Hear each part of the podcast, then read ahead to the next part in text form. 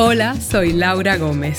Baraja eso es un término dominicanísimo que se refiere a cambiar de tema o pensamiento. O solté esa vaina y pensé en otra cosa.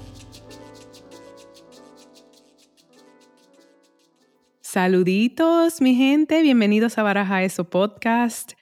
Una entrega más desde Madrid en esta experiencia que estoy pasando. La verdad es que una de las cosas que más me gusta a mí de este espacio es que me permite conectar con personas que, o me está permitiendo conectar con personas que yo no conozco. Algunos, como saben, en la primera etapa eran mis amigos y tal, pero ahora estoy evolucionando.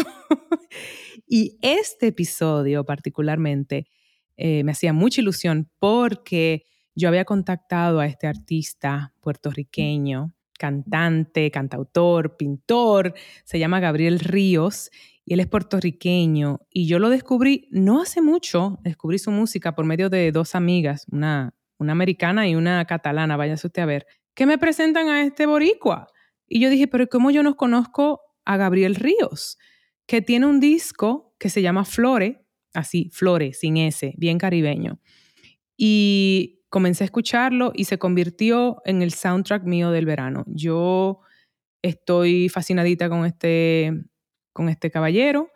Eh, con él, mm, yo, o sea, como que lo había idealizado un poco en términos de su música, de lo bueno que era, pero ahora en persona me ha encantado más. Es adorable, muy paciente, porque tuvimos ahí como unos, unos hipos con el tema de comenzar a grabar la hora y tal.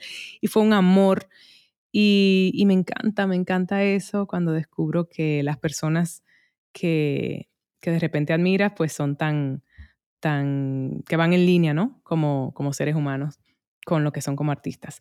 Así que les presento en este episodio, si no le conocen, a este boricua a todo dar, Gabriel Ríos, y si le conocían, quizá como artista, para que sepan un poquito más de él como persona. Yo, de verdad, soy fan ahora de él como artista y como ser humano.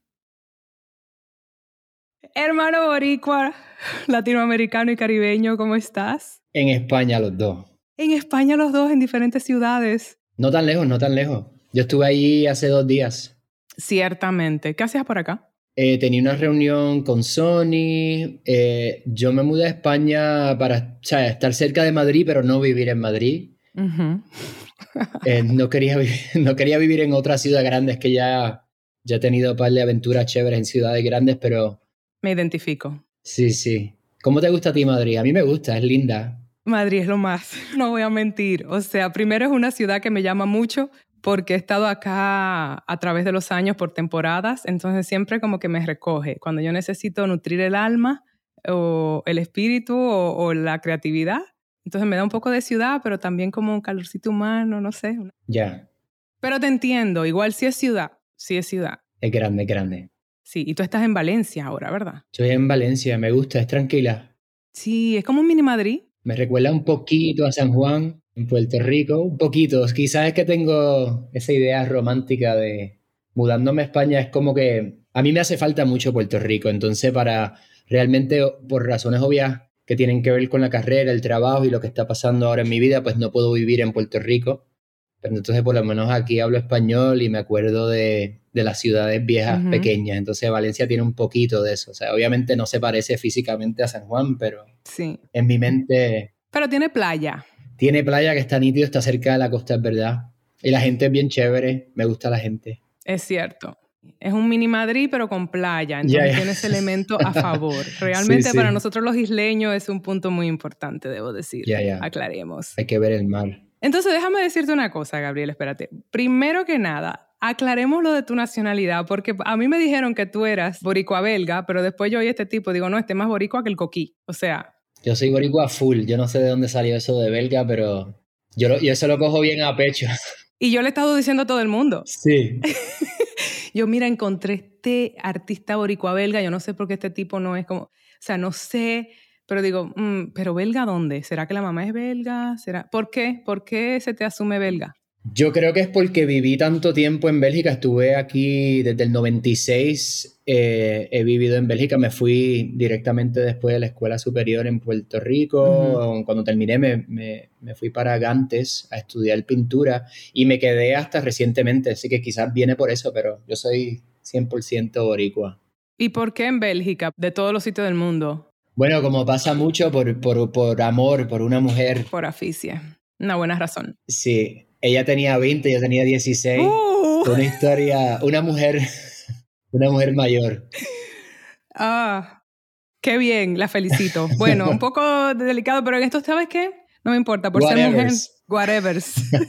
Tú eras boricua. Si hubiera sido al revés, lo hubieran mirado hasta más sospechoso, pero no. Por eso. Nos hicimos muy amigos, todavía somos muy amigos, entonces era casi el último año de escuela superior y las notas no eran buenas. Estaba bastante vago y confundido, no sabía qué hacer. Pero cuando conocí a esta muchacha, ella me dijo, mira, ¿por qué no vienes para Bélgica y estudias pintura y haces música? Como que son esos momentos, no me han pasado muchos, pero tú sabes, bien blanco y negro, de un momento al otro me arregló sí. esta noción del futuro y me alineé inmediatamente con ese plan de, de irme a Bélgica se escuchaba como una, una, aventura tan romántica que como que tuve esa energía como de, de, arreglarme todos los problemas y o sea, me dio como un norte, como que sabía lo que tenía que hacer. El oráculo vino más o menos. Sí, increíble en verdad, eso, eso digo, tengo prueba en, en historia que eso funciona así, hay veces que la gente te pueden cambiar la vida. Yo también, yo debo decir. Además, espérate, porque es que también hay una cosa muy interesante. Yo me fui a Nueva York eh, o sea, también como tú, a perseguir mis sueños, pero con un poquito más de claridad. Mm. O sea, yo, yo estaba muy determinada y, veía Nueva York como el lugar. Por eso pregunté Bélgica, porque, pues, un poco más random. Pero es cierto que a esa edad, tú no le das mente a nada. Es como, vamos para allá, todo es posible. Ya. Si llego ahora, ahora tengo 42 y me lo pienso, digo, mm, mm, no. Ya, ya. Pero a los 21, vamos. Sí. Y me pasó algo así como tú. Yo tenía una historia, yo me casé a los 22. Romeo y Julieta. Wow, historia de amor. Sí, también una persona que tengo en mi corazón, que lo quiero mucho y tal, pero que obviamente en esa etapa de tu vida tú tampoco eres muy gente. Ya, ya, ya. Digo, somos gente, pero realmente no somos qué vamos a hacer. Sí. Es muy lindo eso. Uno se tira, uno se tira. Además que esta muchacha también para mí representaba a Europa y Bélgica es un país tan central por eso es que cuando yo llegué y vi que tenían tantos festivales, la mayoría de las personas conocían mucho de diferentes tipos de música. Esto fue antes del Internet, básicamente. Em, Aclaremos. Eso, eso es fuerte decirlo. Yo todavía escribía cartas cuando me mudé a Bélgica. Yo también. A mano. A mano. Ah, bueno. Chacho. Fuerte, fuerte. Lo que pasa es que para mí, haberla conocido a ella, me di cuenta que en Bélgica estaban pasando muchas cosas. No, realmente no fue tan random porque ella me contaba de lo que estaba pasando en Bélgica con la radio. Los grupos que, que sonaban en la radio durante el día, tú sabes, en la radio mainstream. Y me trajo CDs de grupos belgas que eran bastante experimentales, pero que eran muy famosos y muy conocidos. Y eso, eso fue lo que a mí realmente me atrajo mucho y obviamente todo simbolizado por, por esta mujer mayor, interesante, diferente. Son ideal. Media alien, así que no era algo completamente, o sea, no se veía eso en Puerto Rico, obviamente, era una persona de otro planeta, básicamente. Idílico. ya. Yo estaba escuchando música en Puerto Rico que en ese tiempo pues era, casi todo lo que yo escuchaba era punk rock porque era la única escena diferente. Y en esa escena pues antes del internet te daban cassettes de grupos de punk de, de, Estados Unidos, de España, cosas difíciles de encontrar y uno se sentía que uno, era parte de algo clandestino, de algo diferente. Sí. Y esta muchacha me empezó a traer música de, de por acá que me abrió la cabeza y, y ella me dijo, mano, hay, hay, grupos en Bélgica que estos grupos que se oyen tan avant-garde y, y diferentes están sonando durante el día y algo de eso combinado con estudiar arte me dio esta idea de que ese era el sitio donde tenía que ir. ¿sabes? Pues ya yo estaba encaminado a, ir también hacia a Nueva York, a Syracuse, a estudiar arte por allá, ya me habían aceptado, pero ella me cambió el, el... el rumbo. Sí, sí. Pero también debo decir que es muy bonito porque creo primero, obviamente, moldea un poco quiénes somos, dónde nos encontramos. Y un poco creo que entiendo ahora por qué tu música es tan difícil como de... Ya. Encasillar. Sí, sí. Flores ha sido el soundtrack del verano para mí, debo decir. Wow, qué chévere. Sí, a mí cuando me coge con una cosa, es como, pero hermana, oiga otra música. Digo, bueno, no, ahora me cogió. Yo también, yo, yo, también le doy duro a los discos una y otra vez. Ok. Yo sé lo que A mí me gusta hacer eso. Sí, yo me lo sé. Pero además estaba como tratando de empaparme porque yo conecté contigo en mayo. Y fue como, descubrí tu música y digo, ¿cómo yo no conozco a este pana boricua? O sea, ¿cómo así? Mm. Pero de ese tiempo boricua belga. Digo, bueno, porque está por allá, lejos. Ya. Pero entonces ahí como que descubrí que además, o, me enteré de que tu bebé Flore, ya tu disco, es un bebé pandemia. Sí, sí, definitivamente. Eso fue una historia rara porque... Que me pareció interesantísimo. Sí, porque yo básicamente llevo haciendo música desde que llegué a Bélgica y obviamente pues estudié pintura, que fueron cinco años en, en Gantes, pero siempre tratando de, de formar grupos y de, grabar música, ¿no? Y eso obviamente se hizo más fácil con el transcurso del tiempo y, las computadoras y Pro Tools y todo lo otro y al final pues pude grabar mi primer disco, filmar con una casa disquera, tú sabes, pasar por todo lo que antes se creía que hacía falta, era que alguien te descubriera. Hoy en día eso pues ha cambiado muchísimo pero he tenido como que un camino bastante errático musicalmente y bastante excéntrico en el sentido de que todos los discos son diferentes. Sí. Mi papá realmente tiene que ver mucho con eso porque amante de la música, mi papá me crió escuchando tantos diferentes estilos de música y él, él creaba cassettes para mí cuando era muy niño que eran también bastante eclécticos. Y yo creo que eso me cambió desde muy niño en el sentido de, que las cosas tenían que ser diferentes, diferente a lo que hacía la otra gente y en la misma obra que, hubiera variedad. Claro. Eso se me quedó como que esa parte excéntrica, yo creo que todavía se escucha en Flore también. totalmente. Ya. Completamente. Y eso de lo ecléctico también, lo siento muchísimo. Mm. Es interesante que menciones a tu padre, primero porque leí que falleció de Alzheimer, lo lamento mucho. Gracias. Y hoy que estamos grabando, 21 de septiembre, es el día de la concientización del Alzheimer, me, enteré. Ah, no sabía, wow. Sí. Sí, mi papá falleció hace un poco más de un año, un año y algunos meses. Poquito entonces, yo me imaginaba, pensaba que era más tiempo, a poquito. Sí, la enfermedad realmente eh, a él eh, se lo llevó bastante rápido y, y, avanzó bastante rápido. Oh, wow. Que no sé si es algo bueno o malo, realmente fue un, un periodo bien difícil, pero el peor periodo es cuando la persona está consciente de que está perdiendo eh, la memoria, la cabeza. Sí. Eso fue lo peor, pero hay un momento en donde cambió y ya él pues no, no estaba consciente. Y ahí, desde ahí hasta que falleció, pues estaba tranquilo y estaba en un hogar en Florida. Mis papás se fueron por el otro huracán. Uf. Que de hecho, nada, estamos en este momento. ¿Tiene familia en...? En ambos países. Wow, ok. En ambos. Todo el mundo está bien en mi familia. Qué bueno que lo menciones porque digo, no podemos dejar de mencionar Fiona mm. y María que acabas de mencionar. Realmente nuestras islas son resilientes, debemos decir. Ya. Ha sido afectada, obviamente, pero ahí estamos. Todo el que me pregunta, digo, mira, hemos pasado por esta y más. Sí que tenía como a Puerto Rico muy en el corazón porque es muy duro, o sea, es demasiado. Ya.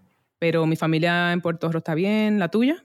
Mi hermana ya vivía en Austin, en Texas, pero está en Estados Unidos. Y entonces mi papá falleció y entonces mi mamá está en Florida. Ok. Y ellos se fueron por María y, y luego conseguimos a un hogar para mi papá, que obviamente no se hubieran podido quedar en Puerto Rico porque necesitaban medicamento para el Alzheimer y, y hubiera sido muy difícil. Así que se fueron la noche de antes de María. Pudieron irse, escaparse. Wow, la noche antes de María. Sí, me acuerdo, porque realmente mi mamá no se quería ir. Entonces al final la pudimos convencer porque estábamos preocupados por mi papá.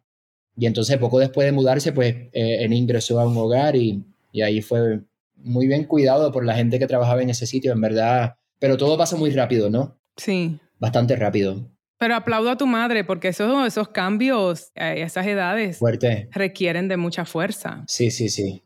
Lo que queremos es estar juntos, básicamente. Estamos muy separados. Me imagino que ya sabes cómo se siente eso. Eso es. Ya. Y también estar observando desde acá a Puerto Rico, a República Dominicana, gente que uno quiere y sentirse que no puedes hacer nada. Eso para mí fue lo más difícil de María.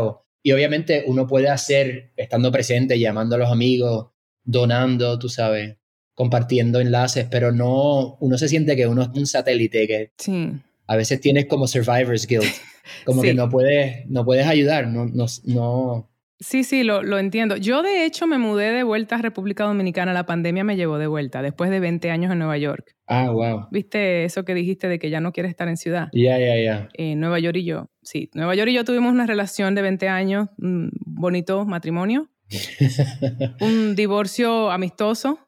Y ahora es literalmente la última ciudad del mundo donde quiero estar. O sea, es como, me salió un trabajo de teatro y digo, ay, no, a menos que sea Broadway, no quiero. No quiero volver. Pero me llevó de vuelta la pandemia a mi país y ha sido un, proceso muy interesante, muy bonito. Yo por muchos años tuve una relación como un poco de amor y odio con Santo Domingo. Mm. Te vas de la isla y como que, ¡ah! pero la quieres, no puedes, obviamente no puedes dejar de quererla. Sí. Obvio. Ahora tengo una relación más interesante porque en lugar de amor y odio es como amor, un poco de pique, pero compasión, mucha compasión Ya, ya. por nuestras islas. Cambia, ¿no? Sí cambia. Sí, cambia. Definitivamente. O sea que en esos 20 años tú volvías, pero de vacaciones, por algunas semanas, por un mes. Totalmente volvía. Y, mi familia está ya he hecho cine en Santo Domingo. Mm. O sea que nunca he perdido como esa conexión, pero pues sabes, son 20 años de formación entre los 21 y los 41 que estuve en Nueva York. Son estos años esenciales de tu vida. O sea que Nueva York, igual sí soy muy neoyorquina, pero lo isleño al final me llamó una playa. Ya, ya, ya. al final le dije, no, yo necesito naturaleza y necesito mar y un poco fue buscando esa sanación. A mí me dio insomnio crónico por unos años. Wow, ya. Y literalmente creo que fue como la naturaleza que me sanó, el mar específicamente. ¿Te ha pasado eso o no? ¿Duermes bien? Sí, yo, yo cuando regresé a Puerto Rico nadie quería ir a la playa. Uno quiere ir a la playa todo el tiempo y la gente está como... No quieren. Me pasó con el mar, me pasó con la gente, me pasó con el lenguaje. O sea, mi papá, yo regresé a Puerto Rico junto a, o sea, el año antes de María para estar con mi papá y estuve ahí cuatro meses.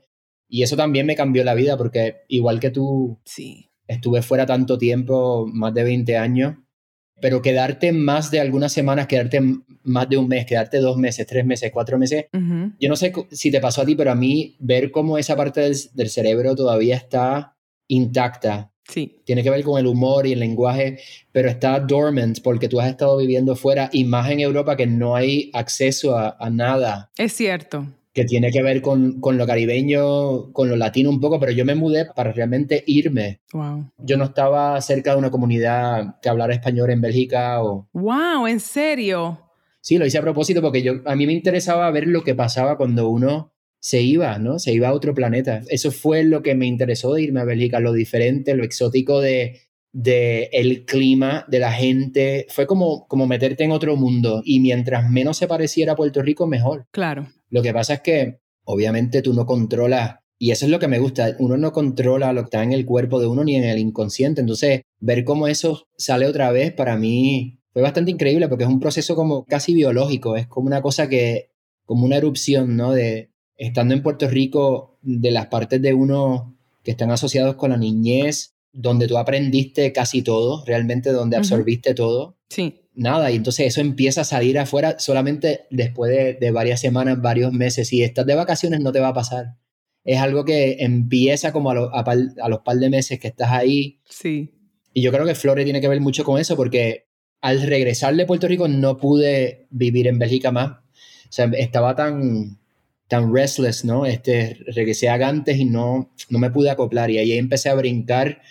Me fui a Amsterdam, viví ahí un año, me fui a Nueva York durante la pandemia también para hacer algo en Broadway que no se dio, que, que se canceló. Oh, wow, ¿en serio? Una historia rara. Y yo, sí, cuando rompió la pandemia yo estaba en Nueva York. Y luego, al regresar a Bélgica, necesitaba un proyecto y me metí a hacer flores. O sea, si, si ¿sabes? Ese disco no hubiera pasado si no hubiera, si no hubiera sido por la pandemia. Y ahí todo lo que estaba pasando con haber ido a Puerto Rico hace unos años eh, empezó a salir para afuera con este disco. Y tiene que ver mucho con la memoria, la niñez, es como un sueño medio surrealista, porque así a veces nos sentimos cuando estamos tratando de accesar de dónde venimos. No es algo racional, ni hay un timeline muy claro, es como uno, uno lleva estos mundos adentro de uno que a veces son bastante eh, abstractos también, ¿no? No, no. Son abstractos, es cierto. Y casi como que lo que me da la sensación es que casi que fue un regalo a tu padre de una manera u otra,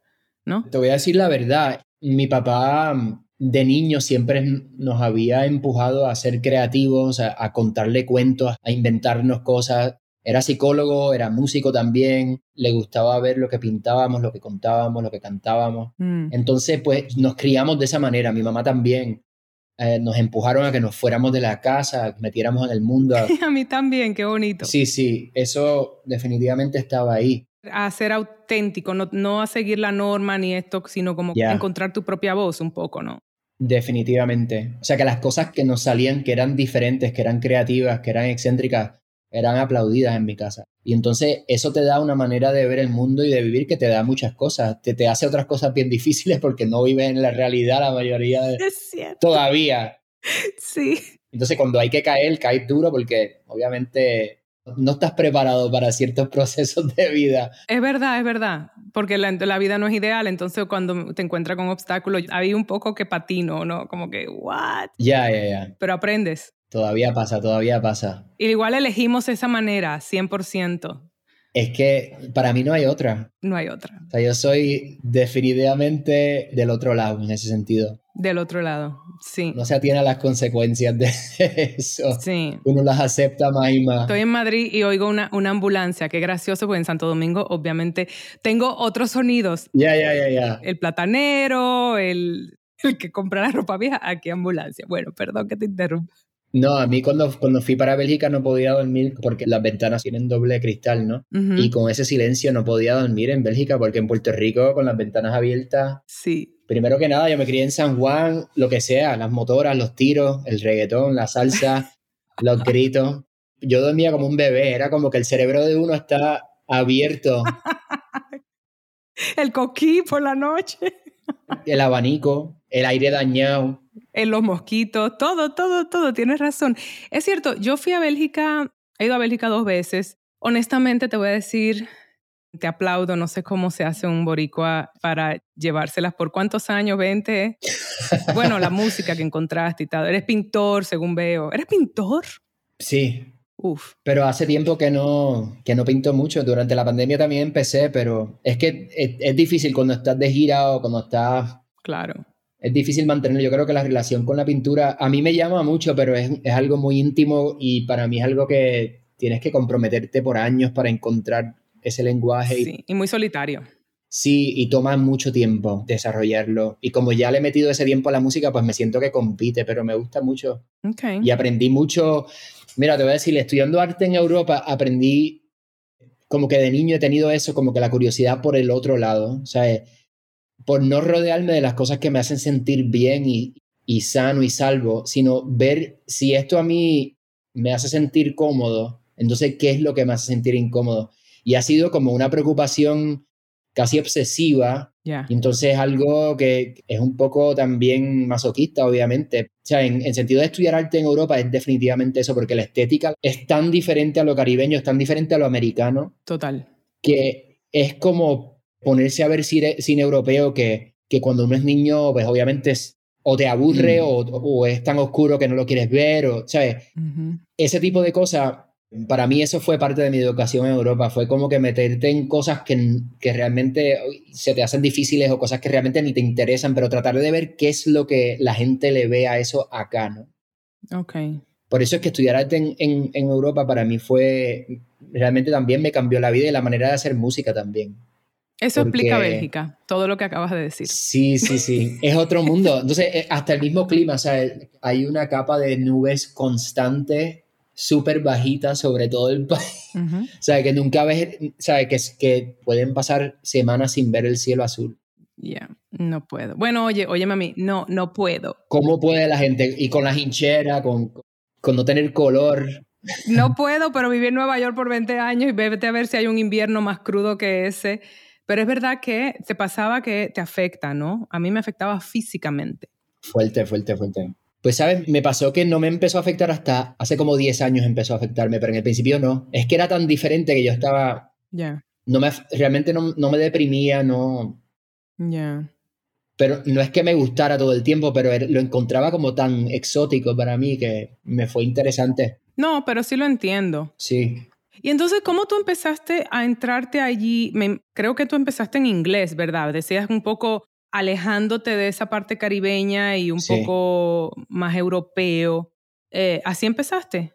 Sí, empecé con grupos en inglés, eran grupos eh, como que de, bueno, estábamos experimentando mucho con estructuras de canciones, era mucho, mucho punk rock, pero eran grupos de, música difícil que realmente no había aprendido a, a escribir canciones todavía. Estaba como como cualquier persona joven que está estudiando arte y haciendo canciones bien locas que no hacían sentido, pero defendiéndolas totalmente con todo tu ser.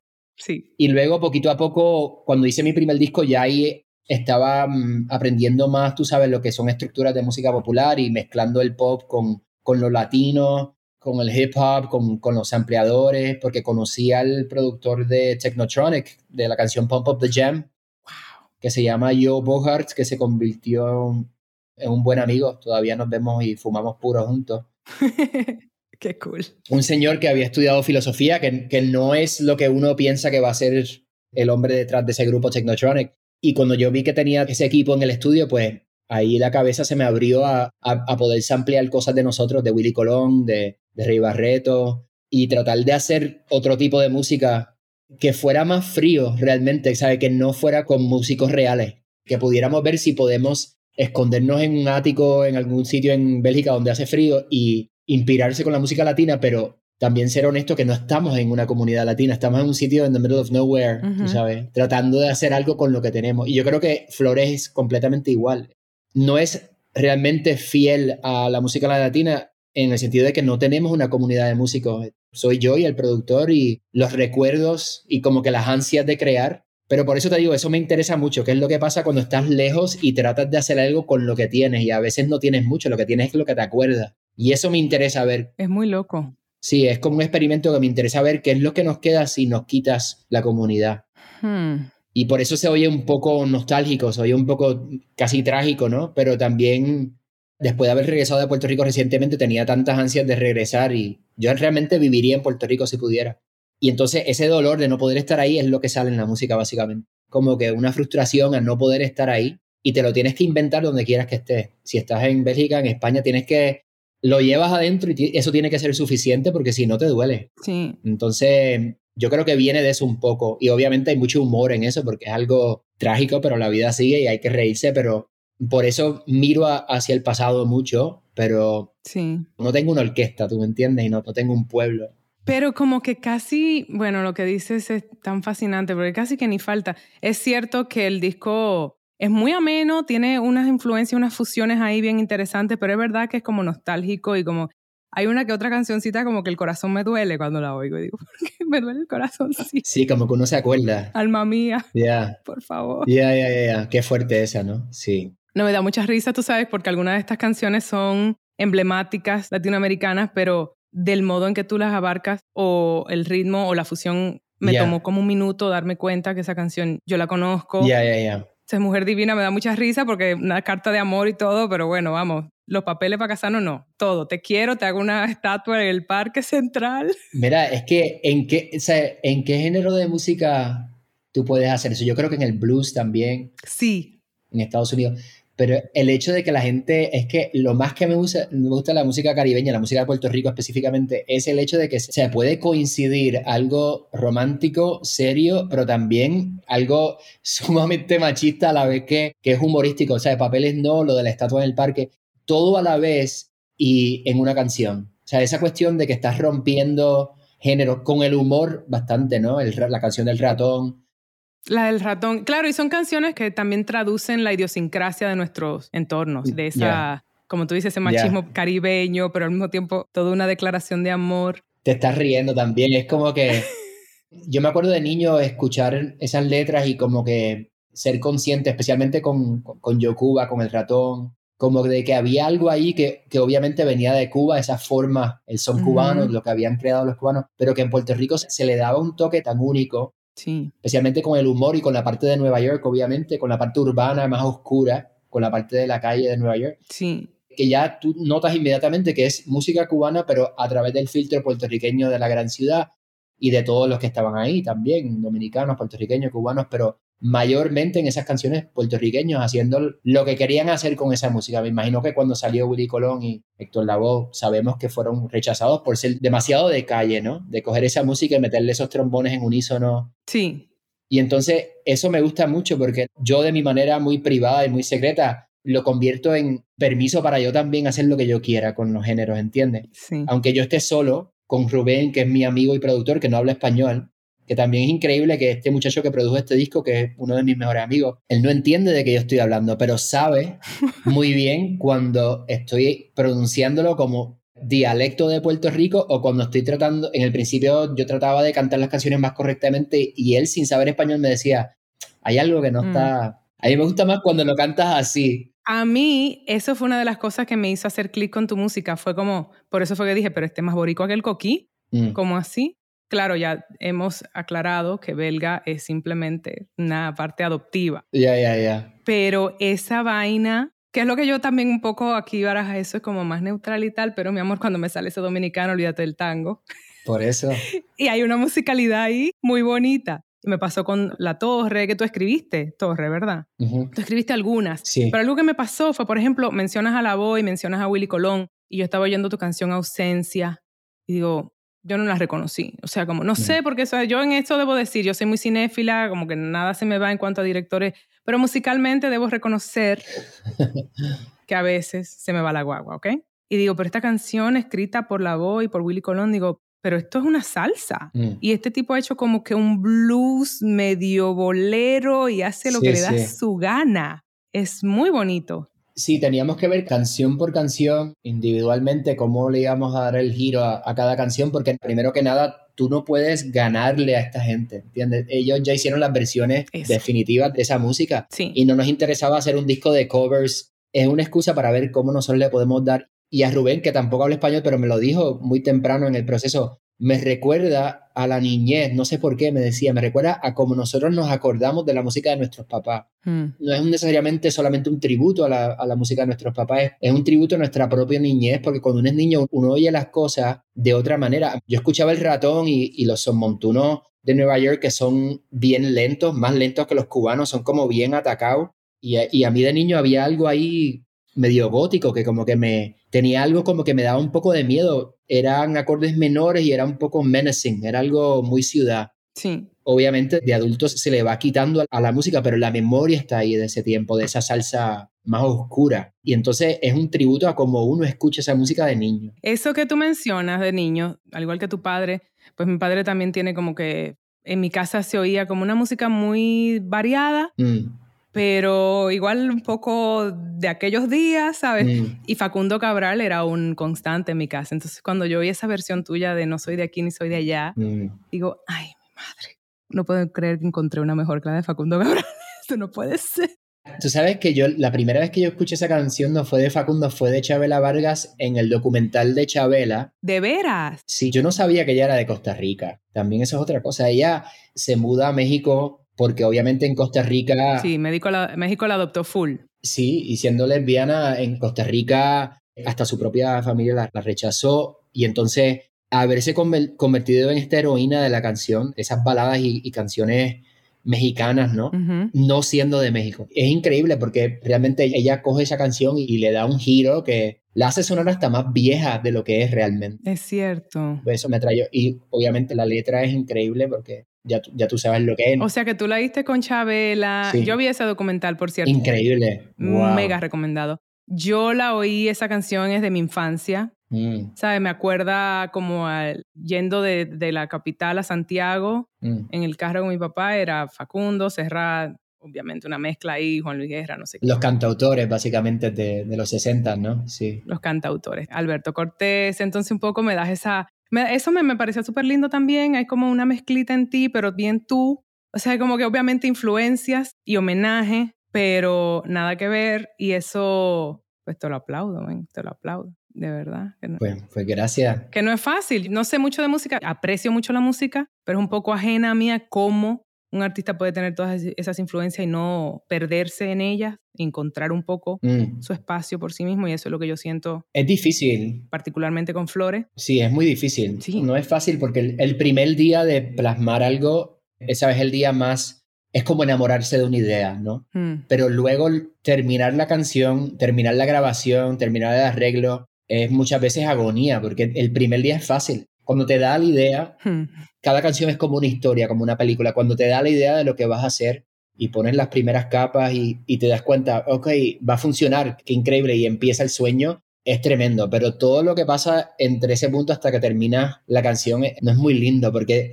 Se sufre, se sufre, yo lo sé. o sea, hay mucha duda y hay momentos en donde no sabes cómo terminarla, cómo hacer el arreglo. O sea, hay momentos en donde la canción se vuelve un monstruo realmente. Pierde todo lo que tú pensabas que tenía. Claro. Porque como yo no grabo, obviamente, con otros músicos, es Rubén y yo en la computadora haciendo, tú sabes, cambiando cosas, quitando, poniendo, pues entonces el, el proceso es, es fuerte. Es como en el cine sería como reescribir el primer draft de un screenplay, ¿no? Eh, Me imagino que, esa, como que te pueden decir todos los que escriben que es regresar y escribir. Yo escribo, yo escribo, créeme. Tengo un guion que eso ha sido una evolución de cinco años que empezó siendo una cosa y obviamente ahora es otra. Y es autobiográfica, pero igual él, Ya. él ya tiene vida propia. Entonces, un poco sí. Mm.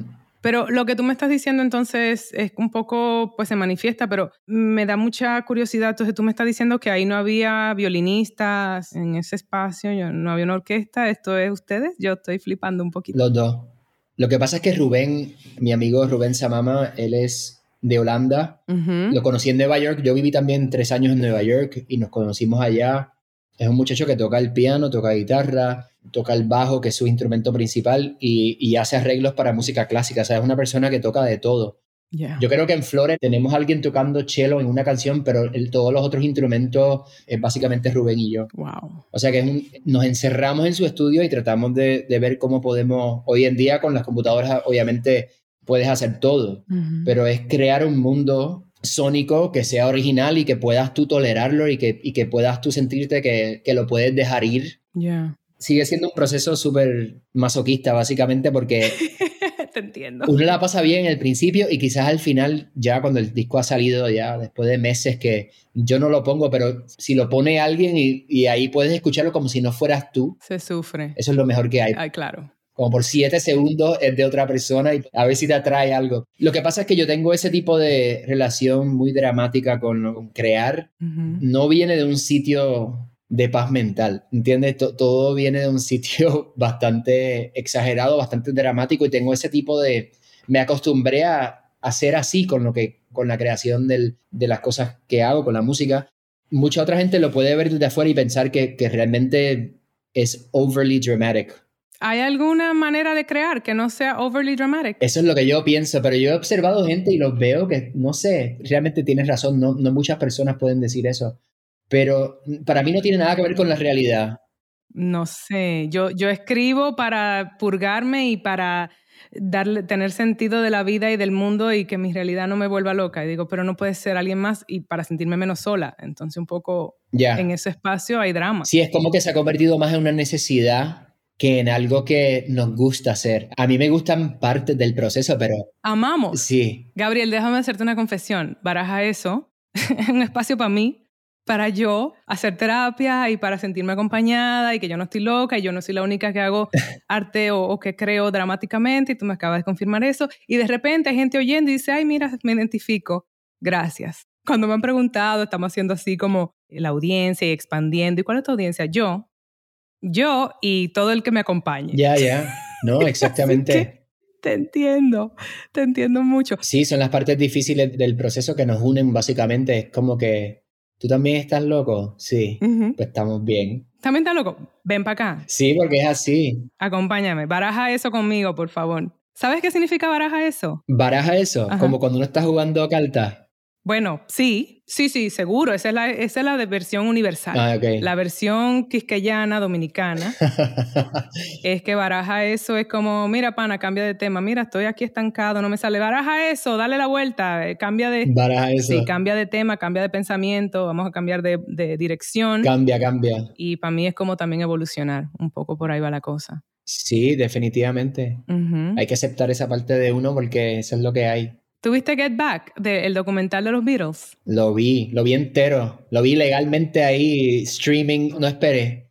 Y estaba tocando en Madrid y, y después del, eh, estuve ahí dos días después del concierto viéndolo durante el día en el hotel. Sí. Eh, los vi uno detrás del otro. Increíble. Yo también, y te lo menciono porque hablando de este proceso creativo y de la locura, este documental me voló los sesos mm. y sentía yo como que qué hermoso porque no es lineal.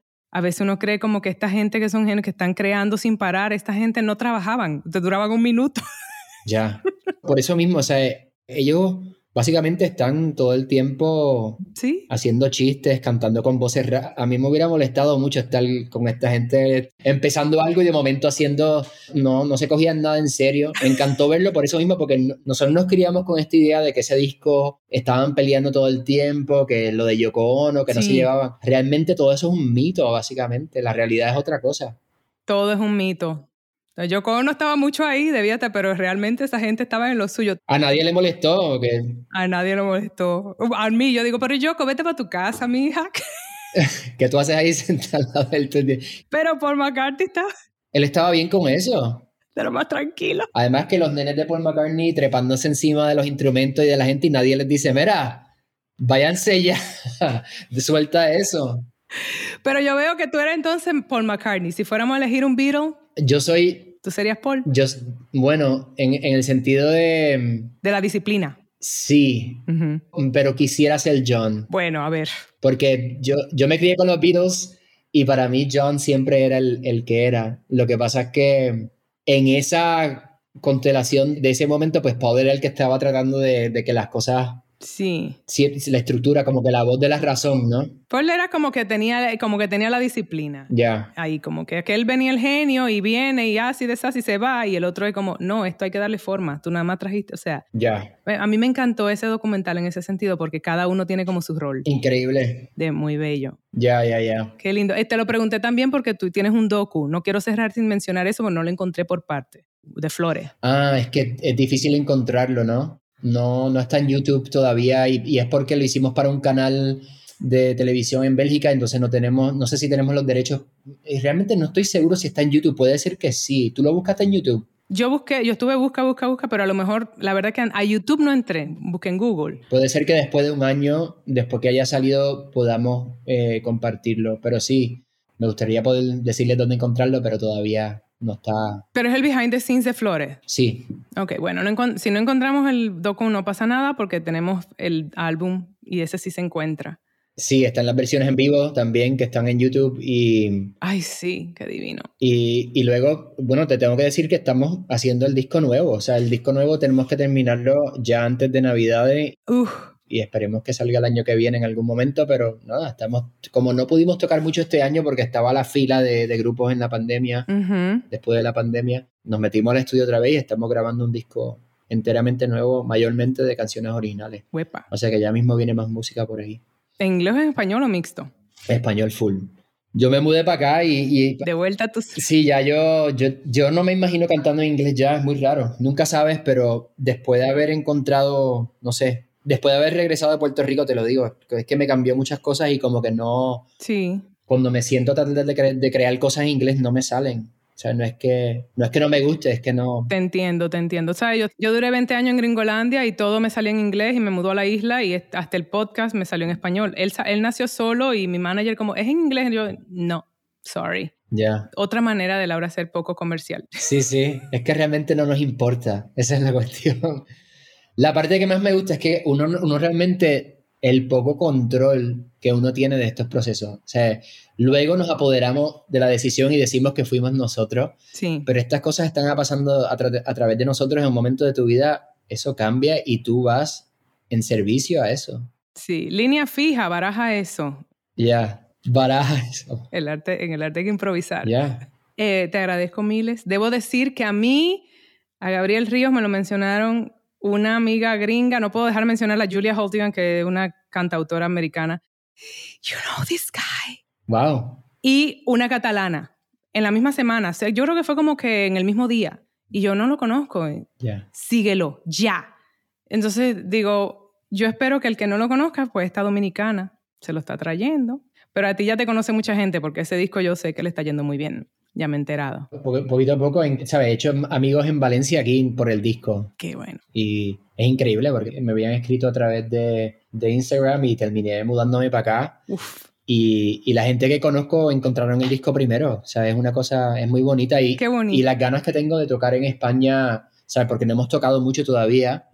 Y el año que viene realmente estar de gira en España para mí sería un sueño, ¿no? Traer la música en vivo, que es completamente diferente como nos presentamos en vivo la próxima vez que estemos en Madrid te aviso para que vengas a verlo. Es otra cosa completamente diferente. Por favor. Así que... Qué maravilla. Hay muchas ganas de conectar con la gente porque todavía me siento que...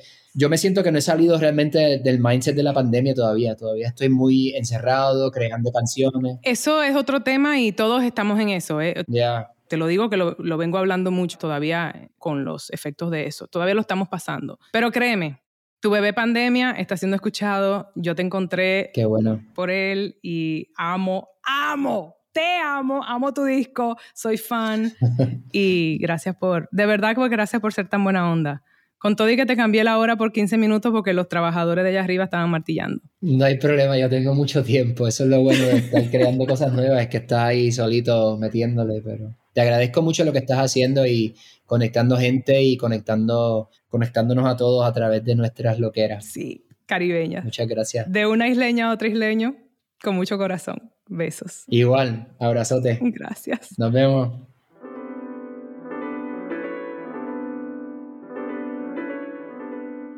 Ay, qué bonito conversado con Gabriel Ríos. De verdad que, wow, nos conocimos hoy y, realmente yo no sabía qué esperar, pero ha superado mis expectativas. Qué persona tan divina, cuánto talento, qué guapo, qué linda energía y, y, sobre todo, nada, como se compartió aquí. Estoy muy contenta. Yo le descubrí hace unos meses y les dije de verdad que fue mi soundtrack del verano. Les recomiendo mucho su música si no le conocían como yo. Ya es parte de mi repertorio. Y como tal, aquí les voy a compartir un tema de su autoría y, e interpretación, que es la canción Flore del disco Flore. Y les invito a escucharle. Y por supuesto, si les gusta el episodio, compártanlo. Acuérdense de calificarnos en Spotify, ir a hacernos un review en Apple Podcast y decirle a sus amigos porque seguimos creciendo y esta comunidad sigue. Y ya ven, ahora con un amigo cantante boricua maravilloso. Aquí el tema, Flore. Y ahora te caí por la escalera irreverente el piso de abajo, como tú que no imaginas, ella es maleante como yo. La máquina que patina es que está ya en la muerte, grábalo, en su mente ya no soy yo.